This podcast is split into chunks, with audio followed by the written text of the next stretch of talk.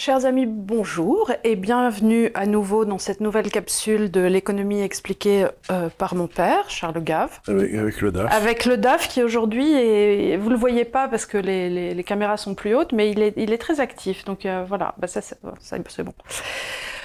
Donc, la première chose que je dois faire avant de griller la consigne, c'est de vous dire de vous abonner à notre compte Instagram qui est tout nouveau, tout beau. Euh, notre compte qui est donc Institut underscore ou, euh, comme on dit chez la secrétaire d'État euh, Marlène Schiappa, euh, tiré du 6. Hein.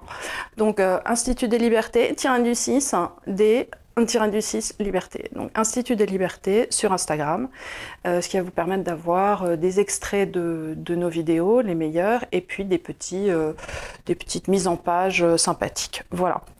Aujourd'hui, nous avons décidé, passons aux choses sérieuses, en ce 11 novembre, parce qu'il n'y a pas de repos pour les braves, de vous parler un petit peu de Frédéric Bastia, parce que nous avions parlé, donc si vous n'aviez pas vu, la première émission consacrée à une, une personne euh, économiquement importante pour nous fut donc Milton Friedman, que l'on ne présente plus.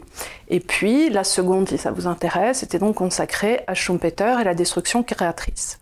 Aujourd'hui, nous avons décidé de mettre à l'honneur donc Frédéric Bastiat, bien qu'il soit né à Bayonne, mais on le considérera comme un Landais, parce qu'il était quand même d'une famille landaise euh, avant tout. Et Biarritz n'existait pas à l'époque. Voilà, donc on va considérer qu'en 1801, naître à Bayonne n'était pas infamant, mais Ust Biarritz utile, euh, existait, qu'il aurait été bien Oui, il aurait été bien Il aurait été bien. D'abord, il avait une tête de trois quarts landais avec un visage aigu comme ça. Il ressemblait à Dourt ou à des, joueurs comme ça. Donc, euh, enfin, il était du pays, quoi.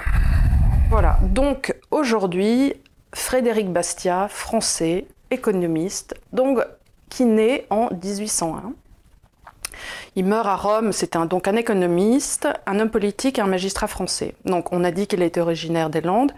C'était le fils d'un négociant aisé qui est mort quand euh, lui, donc Bastia, avait 9 ans et sa mère était morte euh, deux ans avant. Donc euh, il a été mis par, ses beaux, par sa tante qu'il avait récupérée dans une école très connue à l'époque. Sorez. C'était une école qui était dans le Tarn, perdue au milieu de nulle part, un pensionnat j'ai des amis qui y sont allés euh, quand il existait encore.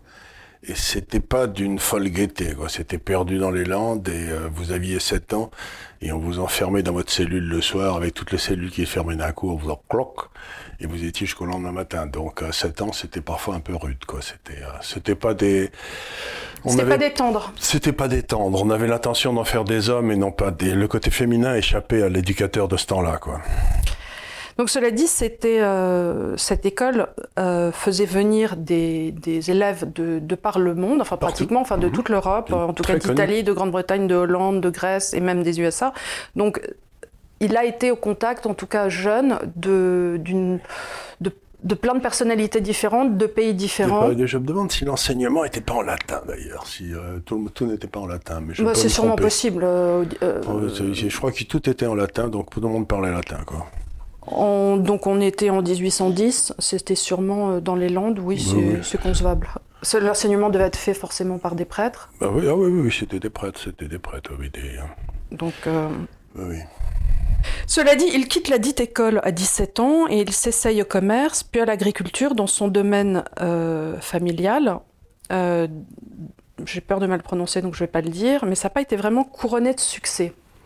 Oui, ça prouve quelque chose, si vous voulez, c'est qu'on peut être un excellent économiste, avoir des, écrire de façon merveilleuse, on y reviendra, et euh, pas toujours réussir de façon extraordinaire. On l'a vu avec Schumpeter, même si euh, c'était à son corps défendant, étant donné la période économique. Euh, comment s'appelait cette banque C'était le Crédit Landstall qui avait sauté là. C'était, mais c'était pas lui le patron. Mais enfin, c'était l'Autriche dans les années 20. C'était pas facile de gérer une banque. Donc oui, quelque part, il y a des économistes qui ont été très grands hommes d'affaires. Par exemple, Ricardo a été un spéculateur sur les matières premières hors pair. Euh, mais il n'y en a pas tant que ça. Il n'y en a pas tant que ça. C'était plutôt, ils, théorisaient ce que les autres devaient faire, pas toujours ce qu'ils ont fait eux-mêmes. C'était ta grande théorie sur les commentateurs de matchs de tennis et les joueurs de matchs de tennis. Voilà, c'est ça. C'était ma...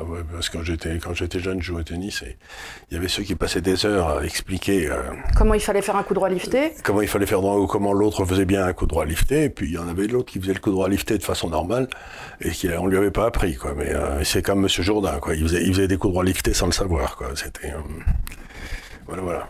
Donc euh, il s'essaye à l'écriture.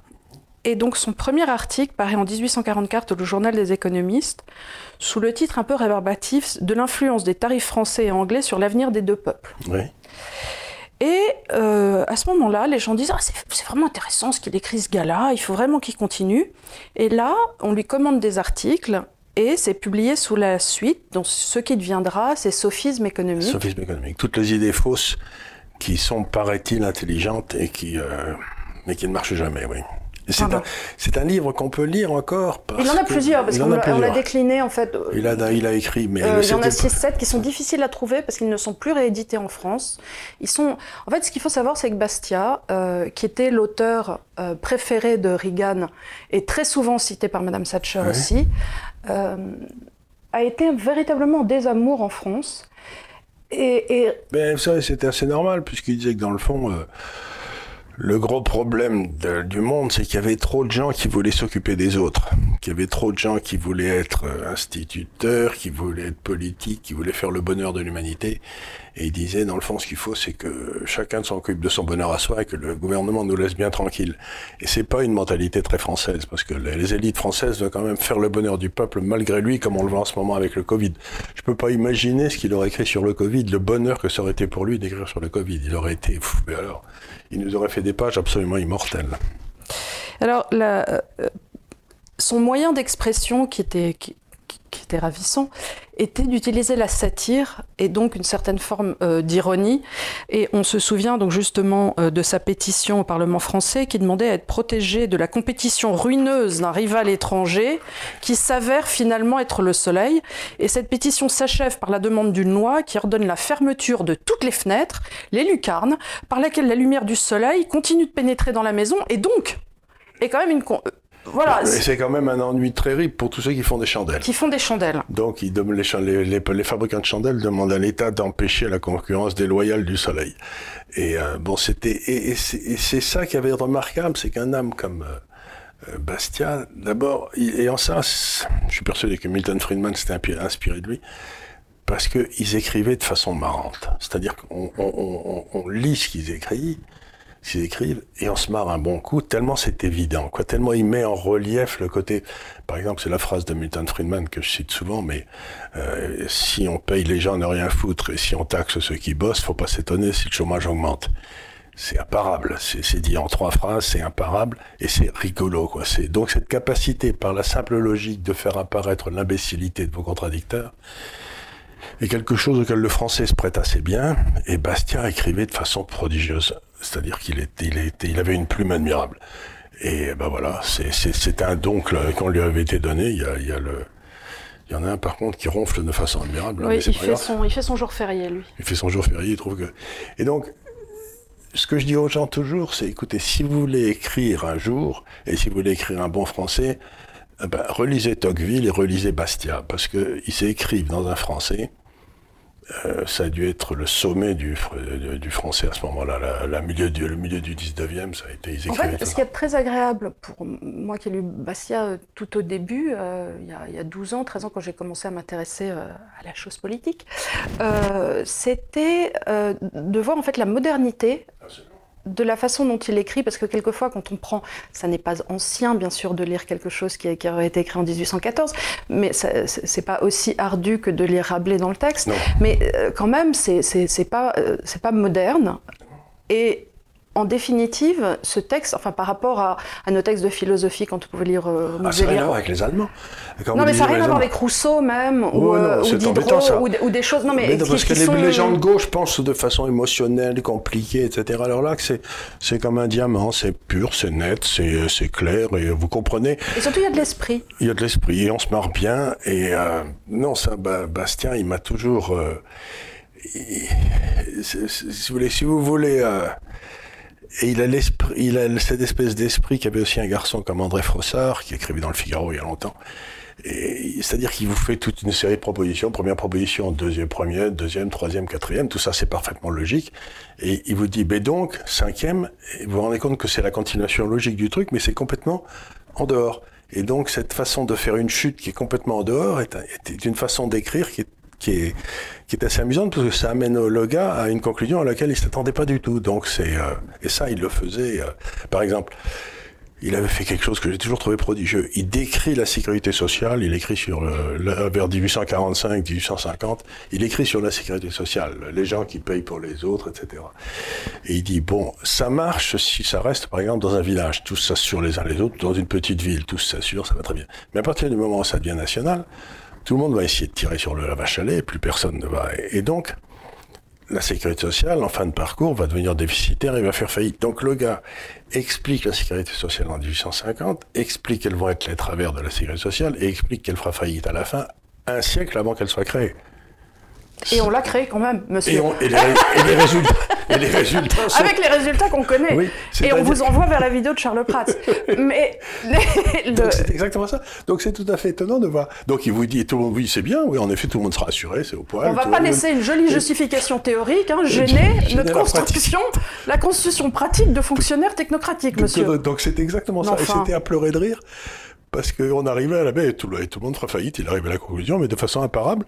Et donc on se dit, tiens, c'est marrant parce qu'il a. Et encore, il ne devait pas, en plus, à l'époque, avoir le biais démographique qui fait qu'en plus se rajoute à la, une pyramide de Ponzi pas possible, parce qu'on a une base qui est beaucoup plus étroite que. Oui, d'abord, on a une base de payants qui est de plus en plus étroite et on a une place de receveurs qui sont de plus en plus larges parce que beaucoup sont en Afrique. Alors évidemment, ça, bah, C'est sûr qu'effectivement, payer, euh, des, payer des cotisations à des gens qui ont 110 ans euh, à Mostaganem, ça, ça, ça marche donc, son orteillon de Bastia. Il n'y a pas que ça. alors, il a, eu, il a eu une influence énorme parce que, par exemple, il a écrit euh, quelque chose qui s'appelait La Loi, un livre qui s'appelle La Loi, qui est déjà plus, plus robuste. Il faut y réfléchir parce qu'il réfléchit sur la nature de la loi. Bon.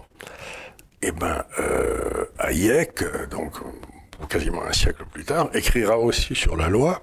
Il écrira des choses qui sont pas tellement loin de ce que dit Bastia, sauf que Hayek était autrichien, écrivait en allemand, c'est quand même plus plus velu, quoi. C'est pas une aussi, jolie langue. Mais, mais voilà, donc euh, il a eu, euh, c'est lui qui a inventé la idée dans l'économie, ce qui est très important, il y a ce qui se voit et ce qui se voit pas. Et donc, euh, ce qui se voit, c'est par exemple le fonctionnaire qu'on embauche. Bravo, on crée un emploi. Ce qui se voit pas, c'est les impôts qui vont augmenter pour payer le fonctionnaire, qui vont détruire trois, trois, trois jobs du secteur privé.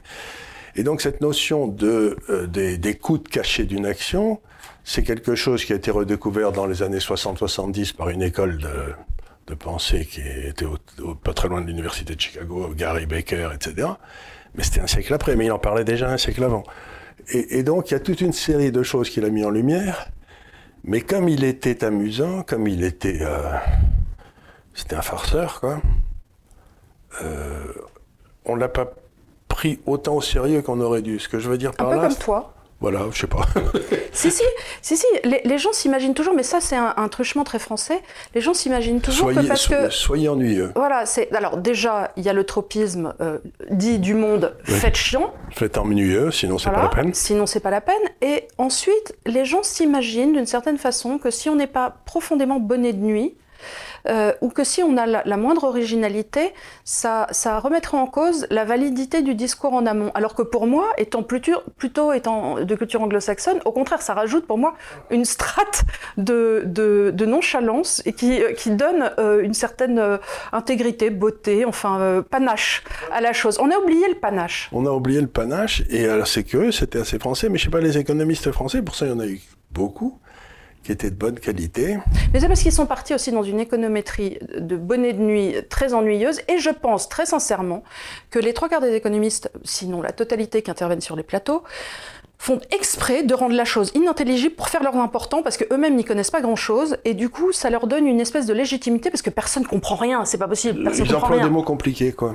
Mais même, mais même, ils, te rendent la chose. Écoute, quand on t'écoute parler de, problèmes, là je regardais un reportage sur Evergrande qui, qui, euh, qui est en train d'être en défaut, mais tu te dis heureusement que je connais les termes, mais euh, honnêtement je regarderais ça de l'extérieur, je lâcherais au bout de deux secondes parce que c'est ingérable. C'est ingérable. D'abord ils sont ennuyeux et ensuite. Euh, D'abord t'as aucune information la plupart du temps, ils ne te donnent pas d'informations. Ils ne connaissent pas bien le sujet. Non. Ils n'ont pas travaillé le sujet, ils comprennent pas. Donc tout ça, c'est alors Bastia donc oui, excuse-moi, je, fais juste un aparté. Ce dont tu viens de parler, nous avons parlé donc de la théorie, euh, enfin le, manifeste des fabricants de chandelles que je vous invite à regarder. Euh, vous pouvez même regarder simplement sur Wikipédia. Et là, ce dont vient de parler Charles, ça s'appelle la théorie de la vitre brisée. Ce qu'on voit, ce qu'on ne voit pas. C'est-à-dire que la grande théorie, c'est de dire voilà, quand euh, vous cassez une vitre, une vitre est brisée, les gens vont dire ah c'est formidable, ça crée une relance, puisqu'on va devoir réparer cette vitre. Sauf qu'en réalité, l'argent que vous utilisez pour réparer cette vitre, vous l'auriez dépensé ailleurs. Enfin, si toutefois vous avez cet argent de côté, donc vous l'auriez dépensé ailleurs, mais dans quelque chose qui vous aurait fait plaisir, un match de rugby, un cinéma, euh, acheter des pommes, acheter un poulet. Euh, donc en fait, ça n'est pas de la croissance que de penser que faire des trous dans le sol à la petite cuillère.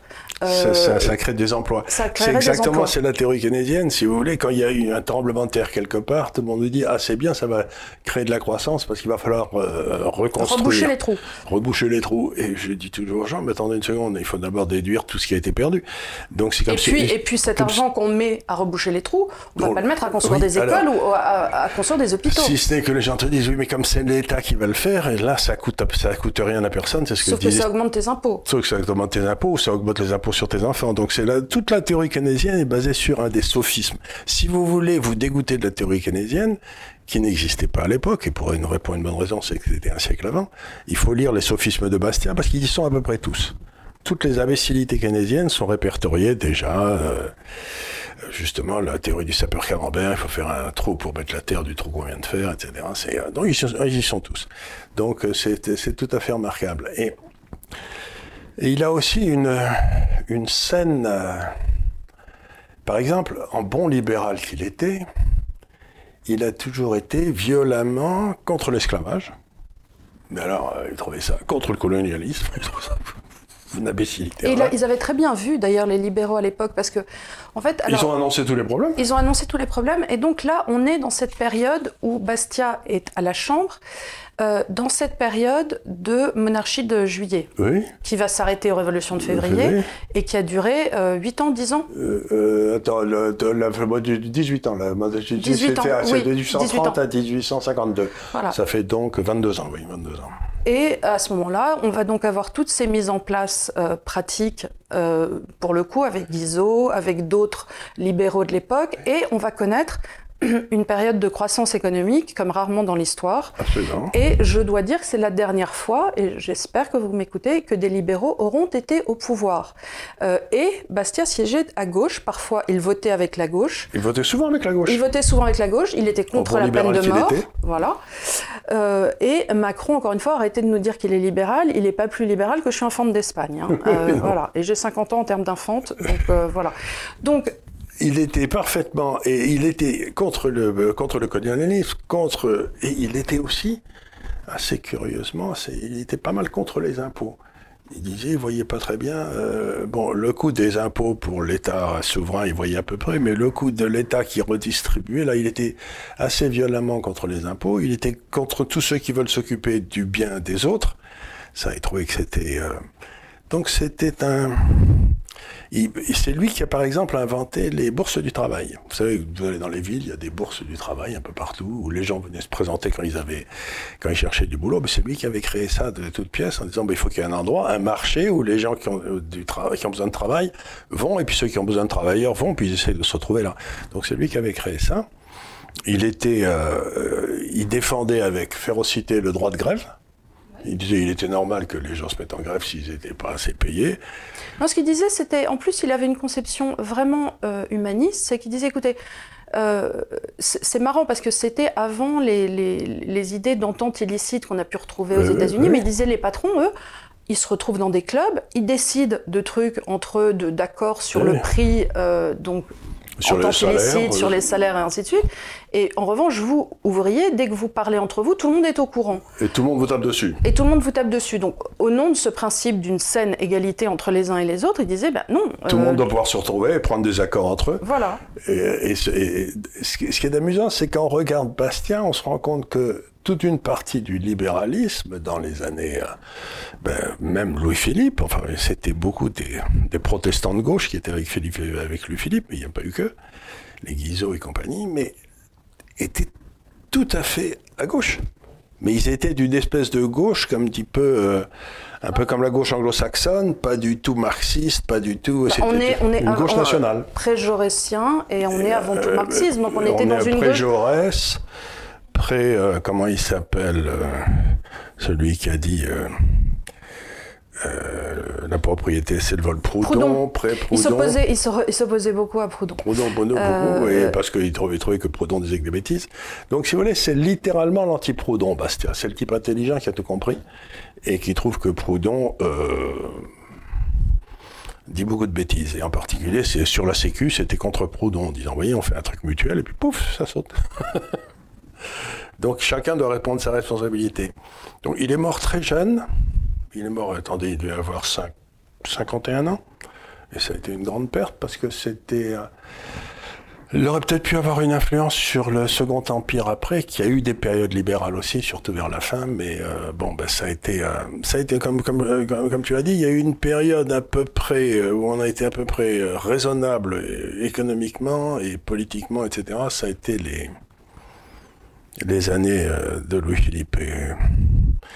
Et on dit toujours, ils sont marqués par la phrase de Guizot, euh, enrichissez-vous. Tout le monde y voyait qu'à l'abomination, il fallait s'enrichir. Et la phrase de Guizot qu'il faut citer dans son entier pour la comprendre, c'était enrichissez-vous par le travail et par l'épargne. C'est pas du tout la même chose. Pas enrichissez-vous, c'était enrichissez-vous par le travail et par l'épargne. Jean-Baptiste Noé, qui souvent euh, intervient ici euh, dans les interviews euh, de conflit, a écrit un très bon livre sur cette monarchie de juillet, où vous retrouverez, d'ailleurs, c'était très... J'ai essayé de le retrouver à la maison, j'ai dû le prêter, je ne le retrouve pas, il a une couverture bleue. Un livre prêté est un livre perdu. Hein, oui, et il avait très bien analysé le, le en fait, le coût euh, humain qu'il fallait pour réaliser, pour pouvoir s'acheter son pain, parce que c'était quand même la base de l'alimentation. Je crois que on, consommait par personne l'équivalent de deux baguettes et demie. Donc on mangeait pas des baguettes à l'époque, on mangeait un pain lourd, euh, mais on mangeait donc plus de 700 grammes de pain par jour par personne. Euh, et avant, pour s'acheter, donc notre consommation a diminué. Aujourd'hui, on est à une demi-baguette par personne, puisque notre alimentation est beaucoup plus diversifiée et qu'on mange beaucoup plus de viande qu'on ne mangeait à cette époque-là. Je me souviens d'avoir. Ce qui crée d'ailleurs le, le, le, truc atmosphérique, là, le CO2, là, c'est terrible. Oui. Mais euh, j'avais lu un bouquin sur la, vie de Bernadette Soubirou. Donc, dans les Pyrénées, on est, on est dans le même genre de, de, coin. Temps, oui. Et euh, ils avaient un morceau de lard qui laissait tout l'hiver pour parfumer la soupe. Euh, et, on rajoutait des choses au fur et à mesure. On rajoutait des choses, mais le morceau de lard n'était jamais mangé. C'était juste parfumé. Donc c'était sur une ficelle et on le mettait dans la casserole et on l'enlevait à la fin de la cuisson. Et ainsi, le morceau de lard parfumé, je sais pas, ça, là c'est un peu comme un sachet de thé, euh, on le laissait infuser, mais à la fin, à mon avis, du, il, devait plus y avoir beaucoup de lard sur le, beaucoup de fumée à l'intérieur du... il vivait dans une pauvreté abominable. Et donc, à la fin de, de cette monarchie de juillet, euh, on, se rend compte qu'il ne fallait plus désormais, alors qu'il fallait pratiquement 7 euh, heures de travail pour acquérir ces 700 grammes de pain, on n'a plus besoin que de 2 heures de travail. Aujourd'hui, on a sûrement besoin de 10 minutes. 10, minutes, même pas. Pour euh, acquérir une, ration quotidienne. C'est une façon de mesurer la hausse du niveau de vie. Bon, c'est un autre économiste, mais qui est mort aussi trop tôt, qui s'appelait Jacques Marseille, qui avait écrit un livre euh, justement sur le 19e. Il était, au départ, il était communiste. Et donc, il voulait prouver à quel point la, la classe ouvrière avait été exploitée au 19e par le capitalisme. Ils et que le colonialisme avait enrichi ces gens-là, il arrive à deux conclusions. C'est que ben, la classe ouvrière s'était développée, son niveau de vie est monté de façon extraordinaire, et que le colonialisme avait coûté un maximum à la France. Donc, euh, c'est un livre euh, qu'il faut avoir lu aussi, mais ça, c'était, il a écrit ça dans les années 70, Jacques Marseille. Oui, parce qu'il est, il est mort il n'y a pas très longtemps. Il est mort il n'y a, pas très longtemps, c'était une grande perte. Parce il est mort il y a 6-7 ans. Il était de l'école de Fourastier, c'est-à-dire le gars qui, ou de, de Sauvy, c'est-à-dire des gars qui travaillent sur les données, et puis qui en tirent les conclusions, mais qui ne sont pas toujours celles auxquelles ils s'attendaient. Oui, parce que les trois quarts du temps, quand tu prends des personnes qui travaillent en économie comme Piketty, ils veulent arriver à une conclusion, ensuite ils bourrent les urnes, les chiffres, pour que ça rentre, dans, exactement comme un avocat avocat le ferait, c'est-à-dire qu'on veut démontrer que son client euh, est innocent, et donc bon, on prend les faits qui nous intéressent et on laisse les autres. On laisse les autres, c'est tout à fait je, ça. Je ne fais pas confiance à des statistiques que je n'aurais pas manipulées moi-même. Moi-même, disait Churchill, oui, c'est tout à fait ça. Et donc on a un peu, quelquefois, ça. Donc évidemment, oui, on arrive à une démonstration magistrale, puisqu'on a choisi que les faits qui illustraient notre propos. Le mieux, c'est euh, ce bras Piketty qui fait des annonces, euh, qui fait des études sur la rentabilité du capital au Moyen-Âge. Alors qu'il n'y avait aucune donnée statistique de chiffres, on ne sait même pas d'où il sort ces chiffres, là, pour le coup, qui ont été faits pour lui sur mesure. Alors, il y a quelque chose qu'on n'a pas abordé euh, en parlant de, de, Bastia, c'était la notion de conception. Alors là, ça va être un peu plus, euh, un peu plus, un peu plus velu, mais la conception subjective de la valeur. Donc, dans la lignée de Jean-Baptiste C et de Turgot, qui était en opposition à l'époque avec les travaux euh, d'Adam Smith et consorts. Ah ben, alors, est-ce que tu peux revenir sur ce qu'était la conception objective? On en a parlé quand on a parlé de la monnaie. Euh, si vous vous en souvenez. Alors ça, c'est un débat qui a traversé toute l'économie depuis le début. Et euh, vous avez l'économie anglaise qui, au début, a été persuadée et a voulu en persuader tout le monde que la valeur, c'était dans le fond la quantité de travail qu'il y avait dans un objet. Que le, le fondement de la valeur, c'est le travail qu'on mettait dedans. Donc, par exemple, on fabrique un marteau. Il a fallu 10 euh, heures d'un ouvrier pour, faire ce, marteau. Plus aller chercher l'acier, plus aller chercher le minerai de fer, plus aller chercher. Le marteau devrait valoir la somme des heures de travail auto-horaire, donc 12 euros fois 10 euh, heures, plus la somme de tes matières premières, plus euh, le local et le, transport et, l'électricité et, voilà, et tes coûts. Donc les coûts. Donc grosso modo, c'est la somme du ça, travail. Ça, ça serait une valeur objective. Une valeur travail, euh, la valeur travail objective. Et donc le but des économies, c'est de déterminer combien il y a de par exemple, pour un hôpital, euh, bon, il y a un hôpital, ça dure mettons 40 ans, puis un médecin, ça dure 20 ans, donc on amortit la formation du médecin sur 20 ans, puis euh, il y a le coton-tige, et puis vous arrivez et vous, vous vous en sortez jamais.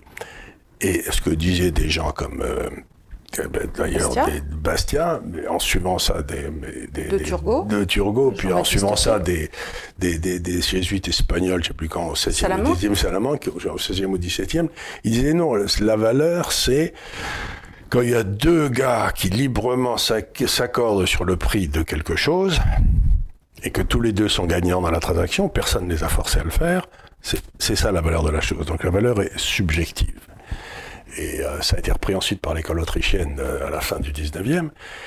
Et donc, euh, on a démontré que toute l'économie anglo-saxonne, fondée sur la valeur, Ricardo, puis ensuite Marx, puisqu'il était à Londres, il suivait la valeur travail, et toute une série de ces choses-là étaient fausses.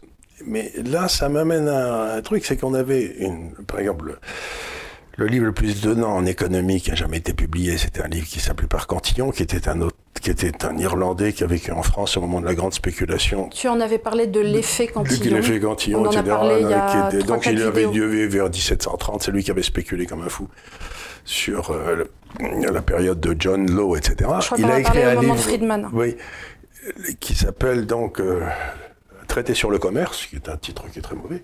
Mais c'est un bouquin absolument extraordinaire parce que toute l'économie moderne est dedans, il doit faire 120 pages.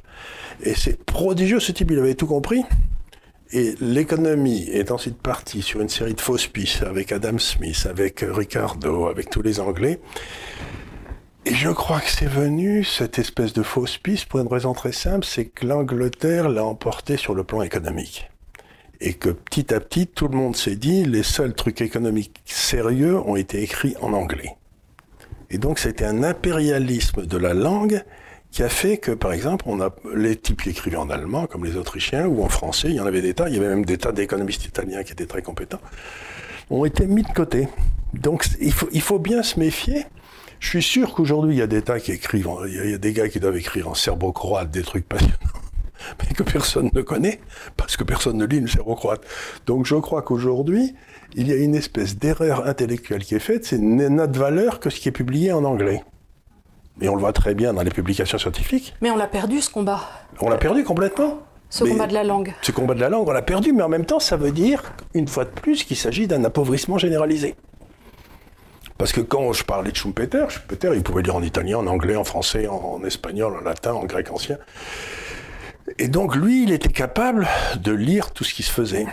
Mais aujourd'hui, euh, comme toutes les publications sont scientifiques sont en anglais, ben, on n'a plus que des, qu'on plus que des gars qui écrivent en anglais. Et à mon avis, c'est un appauvrissement général de la pensée. C'est pas que je sois contre l'anglais, moi j'écris en anglais pour mes clients toute la, toute la journée. Mais euh, je considère qu'une partie importante de la valeur ajoutée que j'ai pour mes clients anglais, c'est que tu penses en français. C'est que, je pense, que je pense en français. Et je pense comme un français. Et ça les sidère. Ils disent, mais où il va chercher ça? Ben, Je vais chercher ça parce que, parce que je suis français. Donc, tout effort de d'amener les gens à se ressembler le plus possible les uns les autres correspond à un appauvrissement. C'est pour ça que je suis violemment contre la globalisation et pour le, commerce international libre. Mais contre la globalisation, c'est curieux, donc c'est des contradictions.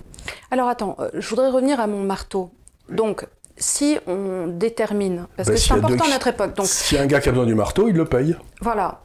Mais euh, à une époque où il y a des euh, AliExpress et des comme ça, bon, effectivement, dans un monde de globalisation, le marteau n'a enfin, n'a vraiment plus de, de valeur travail. Aujourd'hui, euh, on va trouver un marteau qui va être, euh, par rapport au travail d'une personne, enfin, de quelqu'un fait en France.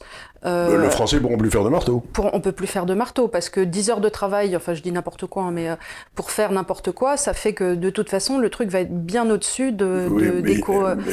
Enfin, le marteau AliExpress va être bien en dessous de nos coûts réels. De, pas, pas, de nos coûts réels, il va être bien au-dessous de ce qu'on pourrait on devrait payer si on devait le faire en France. Mais si on le faisait en France, le niveau de vie baisserait très fortement parce que le gars dont on espère qu'aujourd'hui qu'il fait quelque chose de plus utile, il fait peut-être des, il est peut-être professeur de médecine. Dans ce cas-là, c'est mieux qu'il laisse faire le marteau par quelqu'un d'autre. Là, c'est Ricardo. Ça, c'est Ricardo. Mais ça, c'est tout à fait vrai. Ça, c'est une, c'est une, analyse très subtile. Mais ce que je veux dire par là, c'est que il y a toute une série de produits. Par exemple, si tu mets plein de travail aujourd'hui à faire une diligence, la meilleure diligence de tous les temps, ça te fait une belle jambe. Ça sert à rien la diligence. Enfin, ça sert plus à rien. C'est important ce que tu dis parce que ça, on a très souvent ce, ce biais chez nos politiques qui nous disent on va relancer des travaux publics de. Ou on va, on va faire des trains. Ouais, mais si tout le monde va aller en bagnole, ah oui, mais ça veut dire que la bagnole, on va ah, faire des CO2. on a eu ça exactement pour les trains couchettes. Alors, il y a des gens qui te disaient ah, c'est formidable, on va pouvoir recommencer à prendre des trains couchettes. Alors, j'aimerais juste dire encore une fois que moi, j'ai fait des trains couchettes. Tu te retrouves avec des gens qui puent des pieds, une fois sur deux, euh, dans un, dans sur un truc qui est tout petit, euh, qui est une planche à bois. Je parle même pas des punaises de lit et des trucs que tu peux attraper sans en faire des tonnes. À l'époque du Covid, où on est six dans un petit wagon Dans un petit wagon. Euh, à l'époque de problèmes, quand même, de société femmes-hommes. Il faudra faire des trains couchettes avec la moitié du train devant pour les hommes et la moitié du derrière pour les femmes.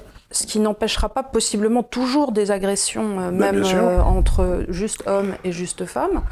Euh, et puis ensuite, pourquoi prendre un train couchette Pourquoi prendre un train couchette quand tu peux faire un Paris-Marseille en une heure? En prenant un avion qui, coûte, qui coûtera sans doute... Qui coûte 29 euros si tu t'y prends à l'avance. J'ai du mal à voir. Alors, il y a des gens qui sont ravis en disant c'est formidable et tout. Pour avoir... Moi, j'ai jamais dormi dans les trains couchettes et je, je, je, n'ai que des souvenirs d'arriver sur le, le quai en ayant mal au cœur. Mais bon, chaque, chacun. Fatigué comme tout. Fatigué comme tout. La première journée, elle est perdue de toute façon. De toute façon. Donc, non, mais ça, c'est des. Mais bon, il y a, peut-être des gens qui arrivent à L'idée, c'est qu'il y a beaucoup de gens qui pensent que si on revenait en arrière, euh, on pourrait refaire travailler des gens à des trucs complètement inutiles, mais euh, dont on a besoin. Par exemple, ce serait bien si on supprimait les machines à laver le linge. Parce que ça, on, on aurait à nouveau besoin de tous ces gens qui lavaient dans les, dans les rivières pour le. On appelait ça les lavandières. Bon, Bon, c'est pas très intéressant. C'était la mère Denis. C'était la mère Denis, voilà. Je sais pas si c'est vraiment si c'est utile. Donc, grosso modo, revenir en arrière, c'est jamais la solution parce qu'on va pas désinventer les choses.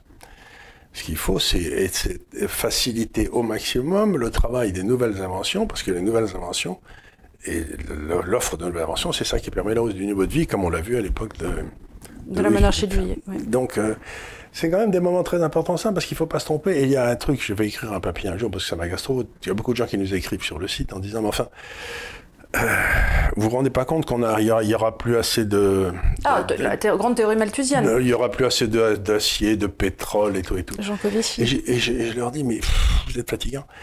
Euh, imaginons que les transactions soient libres et que le prix du pétrole monte énormément parce qu'il y en a de moins en moins. Bon, ben les gens vont voyager moins Il que ceux qui devront voyager qui voyageront, donc ils auront plus d'argent à dépenser ailleurs, et ils vont peut-être dépenser plus dans les restaurants locaux, et le PIB va monter. Donc l'idée qu'il y a une, un truc automatique entre ce qu'on dépense et le résultat, ce qui compte, c'est que le dépense soit fait librement pour que les biens soient faits de façon euh, automatique, répartis librement, et que ce ne soit pas le gouvernement qui décide. Si c'est le gouvernement qui décide, on va faire des trains couchettes. Et là, on va gaspiller. Et on va rouvrir des mines de charbon pour creuser à la petite cuillère. Faire, faire les, les, trous pour les travaux publics à la petite cuillère, à la placer avec des pelleteuses. Donc, encore une fois, si on laisse la liberté, on peut avoir moins de choses. Moins, on peut, le PIB d'aujourd'hui est à peu près 80% plus léger que le PIB de 1945. Léger, c'est-à-dire bah, Si tu pèses le poids, en, en 1945, on faisait du charbon, de l'acier, des trucs qui pesaient lourd. Maintenant, on fait des ordinateurs, des 0 et des 1 dans un ordinateur, ça ne pèse rien. Ça n'a aucun poids. Ah, tu veux dire physiquement? Physiquement. Ah oui, oui. Le PIB est 80% plus léger, donc ça veut dire qu'on se sert moins en moins de trucs matériels. Si on sert de moins en moins de trucs matériels, pourquoi y aurait-il une limite à la croissance? Bah, Parce qu'on va t'expliquer que les ressources les naturelles... Je, veux bien les ressources, mais si tu as des 0 et des 1 dans un ordinateur, si par exemple les gens font des jeux sur ordinateur, ça leur Oui, ils vont dire euh, à un moment ton ordinateur il a besoin d'énergie. Mais ils ont besoin de bouffer. Ils ont besoin de bouffer et tout, mais ils ne boufferont pas plus qu'en 45. L'énergie, on la produira différemment si on fait la fusion, si on réussit à stocker l'électricité. En fait, la véritable euh, tendance, c'est que tu te dis que l'homme va trouver des solutions aux nouveaux problèmes qui se poseront pour peu qu'il soit assez payé pour le faire. Dès, dès, dès qu'il y a Ou une nécessité faisant loi. Mais voilà, les grands coups de pied dans le derrière, ça marche à tous les coups. Donc encore une fois, si on a besoin de stocker l'électricité, il y a peut-être un gars qui va trouver un jour une nouvelle forme de batterie ou j'en sais rien qui va régler le problème. Et à ce moment-là, il n'y aura aucun problème de, de, de limite. Donc encore une fois, cette espèce de il est évident que si on reste dans la situation technologique d'aujourd'hui, on va avoir un mur. Mais pourquoi resterait-on Si on laisse les gens libres, ils vont trouver des solutions? Oui, mais alors pourquoi tous nos politiques constamment ne réfléchissent qu'en termes d'industrie? Parce qu'on entend toujours, oui, il faut réindustrialiser la France, et quand on entend réindustrie, euh, les, types sont encore dans des idées, il faut implanter des usines Renault. Tu dis, mais attendez, vous avez déjà un truc Mais interdire les voitures à cause du CO2. Mais interdire les voitures à cause du CO2. Tu dis, écoutez, là, on a quand même des antennes bicéphales, ça va pas du tout. Vous pouvez pas à la fois interdire toutes les voitures, ne serait-ce que dans Paris, en région parisienne, et à côté de ça, nous dire, faut implanter des usines Renault. Vous voyez bien quand et même. faire des usines de pneus. Pour des voitures qui ne rouleront pas. Qui ne rouleront pas. Tu dis, il y a un moment où effectivement, on est, on est quand même là sur une dichotomie qu'il va falloir réconcilier. C'est pour ça que je dis euh, aux gens, bon, moi j'ai été violemment contre l'euro parce que ça a désindustrialisé la France, mais je dis aussi maintenant, ceux qui vont avoir un problème dans les années qui viennent, c'est les Allemands parce qu'ils ont gardé toute l'industrie automobile. Donc nous, il faut qu'on s'industrialise à tout, à tout Oui, mais ils s'en foutent, ils ont l'euro, eux. Oui, non, mais ils ont l'euro, mais si, on, n'a plus de voitures. Ah oui. Si on n'a plus besoin de voitures, qu'est-ce qu'ils vont faire de leurs usines? Bah, pareil que les Espagnols avec des maisons pareil que les Espagnols avec des maisons, donc ils vont se, ils vont se retrouver. Ceux qui ont un gros problème, nous, ce qu'il faut, c'est qu'on pas qu'on fasse les, les industries d'hier. Il faut qu'on réfléchisse aux industries de demain. Mais tu es d'accord avec moi que personne ne réfléchit aux énergies de demain enfin, aux industries de demain? ne peut, c'est simplement un inventeur quelque part qui va le trouver. Oui, mais euh, quand les politiques parlent de réindustrialiser, et pardon, Éric Zemmour compris, j'entends toujours un côté industrie lourde, industrie à la papa, industrie du 19e siècle. Industrie du 19e. Euh, comme si il n'y avait de... de, de, de Par exemple, l'industrie d'aujourd'hui, ça paraît complètement couillon, mais l'industrie d'aujourd'hui, qui est à l'origine de tout, c'est les semi-conducteurs, puisqu'il n'y a pas une de ces machines qui fasse mal avec 200 semi-conducteurs. Les bagnoles, il y a des semi. Eh bien, tous les semi-conducteurs du monde aujourd'hui sont faits à Taïwan, qui est à 40 km de la Chine. Ce qui nous rend très fragiles. On revient sur la notion, de fragile. fragile. Et donc, par exemple, euh, on pourrait donner des avantages fiscaux, ou même pas besoin d'ailleurs, il suffirait, je sais pas, mais de former des ingénieurs, etc., pour qu'on on a une ou deux affaires de semi-conducteurs qui nous restent en Europe, pour qu'on essaye de faire des usines de semi-conducteurs. Ce serait plus intelligent que de faire des, des usines de bagnoles, par exemple. Ou, je sais pas, ou euh, ça, ça me paraît... Les usines de semi-conducteurs, c'est pas idiot. Euh, les Russes viennent de faire un truc qui est pas idiot non plus c'est qu'ils mettent une centrale nucléaire sur une, sur une barge. Et donc. Euh, sur un bateau? sur, sur, une espèce de gros bateau, une grosse péniche, qui vont ancrer en hiver au, large, au large d'une ville de la Sibérie, là où il fait un froid de canard. Puis, et puis ensuite, ils prennent la barge en été quand ils en ont pas besoin, ils la ramènent à un endroit où il fait très chaud pour faire de l'air conditionné, puis ils la ramènent en hiver pour faire de la... Mais je trouve ça très malin d'avoir des centrales nucléaires qui se baladent en fonction des besoins. Je crois que malheureusement, j'ai entendu dire que la Turquie faisait ça, euh, envoyait ça. Attends, sûrement, mais avec le Liban, parce qu'ils ont tellement de problèmes en ce moment, les pauvres Libanais. On pourrait aller mettre une centrale nucléaire en face du Liban. Oui, mais ils ont tellement de problèmes euh, de, à Beyrouth, euh, entre autres, d'électricité, qu'ils sont obligés de tirer des fils. Pour faire des centrales nucléaires sur barge oui, mais enfin, moi, j'ai pas envie d'avoir des. D'abord, ça me fait peur d'avoir un bateau euh, qui est euh, qui potentiellement, pardon, je veux pas aller vers la Mococadis ou compagnie, mais euh, le truc, tu te dis potentiellement, il peut y avoir des pirates de mer déjà, il peut se renverser. C'est quand même du nucléaire, donc qu'est-ce qu'il fait sur un bateau? Mais je, vois bien, mais c'est pas tellement. Ça me fait peur ces histoires. C'est quand même une grosse chaudière. Mais je veux dire par là, il y a des idées comme ça qui sont loin d'être bêtes, et on n'a pas. Oui, mais est-ce qu'on va pas devant des désastres écologiques ou ben, on verra, ben, on verra des désastres écologiques pour l'instant, ça fait toujours moins de désastres que pour l'instant le nucléaire a dû tuer euh, de, euh, très peu de personnes depuis la Deuxième Guerre mondiale, alors que le pétrole, le charbon, ça en a tué des dizaines de milliers. Mais enfin, euh, y a, parce que la grande erreur du nucléaire, c'était de s'appeler nucléaire. Euh, tu penses qu'il devrait rebrander Il devrait, il devrait appeler ça économie, économie écologie verte ou un truc un peu électricité verte un truc alternatif. Un, truc alternatif, tout ça marche. Et voilà, il faut bosser sur les sujets, les gars. Faire un truc un peu Tesla avec un logo, un avec truc. un euh, logo en disant, un avec un arbre dessus. Voilà. Avec un arbre dessus, c'est très bien. Donc, euh, donc, parce que là, l'idée de refaire une industrie d'autrefois, à un moment où l'industrie d'autrefois va disparaître de toute façon, ça me paraît farfelu. Quoi. Parce que puisqu'on est sur le sujet de l'énergie euh, et qu'on a dévié un peu de Bastia, non pas, non, non, parce que quelque part on reste dans les dans les dynamiques, mais on est d'accord que les éoliennes, ça marchera jamais et qu'on n'aura jamais suffisamment ah avec, euh, avec ces affaires-là. Euh, les éoliennes et les miroirs magiques, ça peut pas marcher. Pour des raisons. C'est simple, c'est qu'un système électrique, euh, ça part depuis le début, on a commencé avec le bois, puis on est passé au charbon, puis on est passé au pétrole, puis on est passé à l'uranium. Il faut aller vers de plus en plus de concentration au centre pour pouvoir distribuer de façon efficace sans périphérie. Aujourd'hui, on est en train de bâtir des systèmes qui sont complètement décentralisés, donc où la moitié ou les deux tiers de l'électricité produite vont être perdus dans les, dans, parce qu'on perd beaucoup d'électricité dans les transports, dans le transport d'électricité. Donc, on est en train de partir sur une fausse piste totale, c'est-à-dire une électricité dont la production est décentralisée sans compter donc en, dehors, des problèmes de stockage, en plus de la laideur euh, humaine de la chose et aussi des problèmes que ça cause sur les bêtes, sur les hommes. Donc on n'a pas mesuré véritablement la Parce que il paraît que les câbles sont mal enterrés, qu'il y a des les câbles enterrés de production d'électricité créent des ondes qui font qui font un mal de chien aux vaches. Enfin, je suis pas un spécialiste, mais j'ai reçu ici des gens qui me racontent des histoires à faire dresser les cheveux sur la tête. Donc encore une fois, on retombe chez Bastia, qui qui ça, ce sont des gens qui soi-disant veulent notre bien. Mais en fait, c'est du capitalisme de connivence, parce qu'ils se servent du pouvoir de l'État pour nous piquer de l'argent sur notre note d'électricité pour payer les saloperies qui mettent leurs leur trucs, et ça ne va qu'à 5 ou 6 personnes.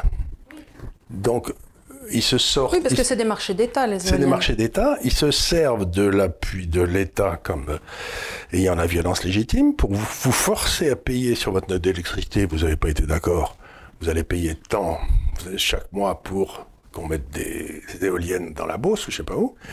À Orange. Et, à Orange. Et ensuite, cette électricité-là, elle va être achetée, surtout d'ailleurs à EDF avec ses trucs nucléaires, mais elle sera achetée en dessous du prix, elle, elle vous sera vendue au-dessus du prix, et la différence, qui est un profit garanti par l'État, ira à cinq ou six groupes qui se trouvent financer le pouvoir, les pouvoirs publics à l'heure actuelle. Donc, c'est du vol, c'est du capitalisme de connivence.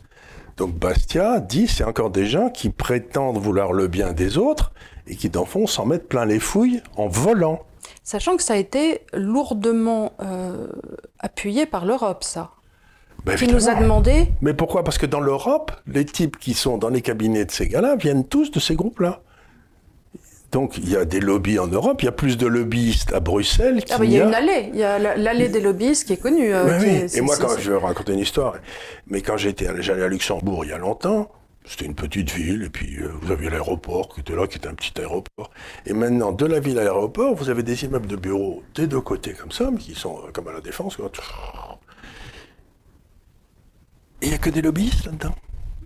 ils servent à rien, si ce n'est bah, à vous piquer votre pognon pour aller le distribuer à des gens sans qu'ils prennent de risques. Donc ça, c'était encore un truc de Bastia. c'est là où va le pognon aussi.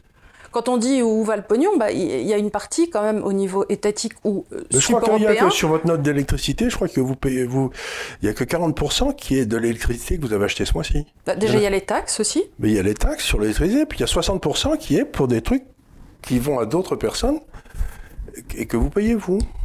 C'est. Euh, c'est incroyable. Donc voilà. Donc Bastia, c'était l'ami du peuple et l'ennemi des interventionnistes. Alors, il n'était pas. Euh, c'est marrant, Hayek l'a repris, l'a recité, euh, mais il trouvait, euh, donc toute l'école autrichienne, qu'il était un peu trop. justement, pas assez sérieux. Et alors, il disait, en fait, c'était plus un chroniqueur, un chroniqueur économique pour lui qu'un véritable économiste. Et il, le considérait un peu... Comme un plaisantin, mais ça j'ai vu un jour Hayek parler de Keynes. Et oui, c'était Hayek, je ne sais plus si c'était Hayek ou Van, mais je crois que c'était Hayek, qui parlait de Keynes et qui disait que dans le fond, Keynes, il n'y connaissait rien en économie. Euh, c'était un type euh, très très brillant et tout, mais il n'y connaissait rien en économie. Les, Autrichiens ont cette capacité remarquable, comme ils, sont, ils parlent l'allemand, de penser qu'ils sont les seuls sérieux. Que tout le monde qui fait une blague. Euh, donc, déjà, un anglais. C'était moyen, mais alors un français. un français qui faisait des blagues, alors là, c'était il y a parfois plus de vérité dans une blague que dans, un, que dans cet tome euh, de, volume. Euh, mais euh, le, le, sens de l'humour allemand, ah bah, tu sais ce qu'on dit sur le sens de l'humour allemand. C'est comme l'humour juif, l'humour en moins. voilà, c'est ça. Sauf que c'est pas drôle. Voilà. c'est exactement ça. Voilà. Voilà, donc, donc si vous voulez, euh, il était extraordinairement brillant, extraordinaire, et il a assez peu écrit pendant assez peu de temps, mais ça a eu une influence profonde. Et il a écrit, encore une fois, un français merveilleux. Donc, si vous voulez apprendre à écrire, être concis, être drôle, euh, donc essayez de vous procurer euh, les tomes Sophisme, économique. Euh, la loi, mais la loi c'est dur. Hein. Il y a l'État et moi. attends, l'État c'est moi, je crois. C'est un petit livre vert. Je l'ai à la maison, les libertés économiques. les sophismes économiques. mais encore une fois, ça va être très difficile pour vous de vous procurer ces ouvrages parce que très mais ils sont presque, beaucoup sont disponibles sur le net.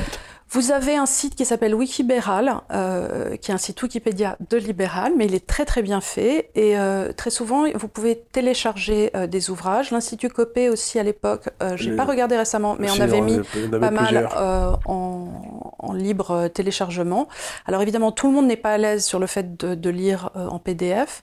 Si vous savez lire l'anglais, il est paradoxalement édité en anglais et vous pouvez le retrouver édité en anglais. S'ils éditent tout euh, encore une fois, Bastia est très étudié dans les universités américaines.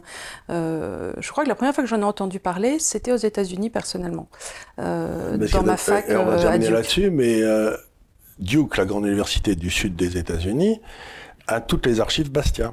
Oui, dans une immense bibliothèque très très bien référencée où on a toujours peur de se faire écraser parce que tu sais, c'est ces grandes bibliothèques où tu dois tourner des trucs avec les trucs comme ça. Et on a toujours peur, de, je, je, parce qu'il y a la bibliothèque de droit et il y a la grande bibliothèque, euh, voilà. Et celle-là, pour la visiter, il faut prendre euh, rendez-vous. et c'est impressionnant les archives et la façon dont c'est tenu. C'est. Euh, ah oui, ça, ça, ils ont, ils ont tout, ils ont toute la, mémoire du monde est aux États-Unis en ce moment. Il n'y a pas de doute. Hein. Voilà. C'est. Donc lisez Bastia. Euh, bien sûr, malgré ce que dit mon fils, je ne l'ai pas connu personnellement. Ni Ramsès II. Ni Ramsès II. Ce sont des médisances, n'y croyez pas. ne croyez pas. Mais euh, je l'ai beaucoup lu et il m'a beaucoup appris sur cette façon d'écrire des choses sérieuses de façon désespérée et amusante, ce qui est la caractéristique des Français. Les Allemands écrivent de façon sérieuse et, pas désespéré. Parce que l'humour, c'est dans d'écrire des choses extraordinairement sérieuses, mais en souriant. Les plus désespérés sont les chants les plus beaux. Voilà. J'en connais certains qui sont de purs sanglots. Nous terminons sur touche de lyrisme, qui j'espère vous aura enchanté. Euh, écoutez, encore une fois, alors attention, si vous avez suivi cette vidéo jusqu'à la fin, n'oubliez pas de vous inscrire, de vous référencer sur notre compte Instagram parce que il est tout petit et il a besoin de grandir. Voilà. Et merci de nous avoir suivis. Et le DAF a été plutôt sage, donc je suis assez contente. Il va, avoir sa, promenade. Voilà. Et à très bientôt pour une nouvelle émission. Merci beaucoup.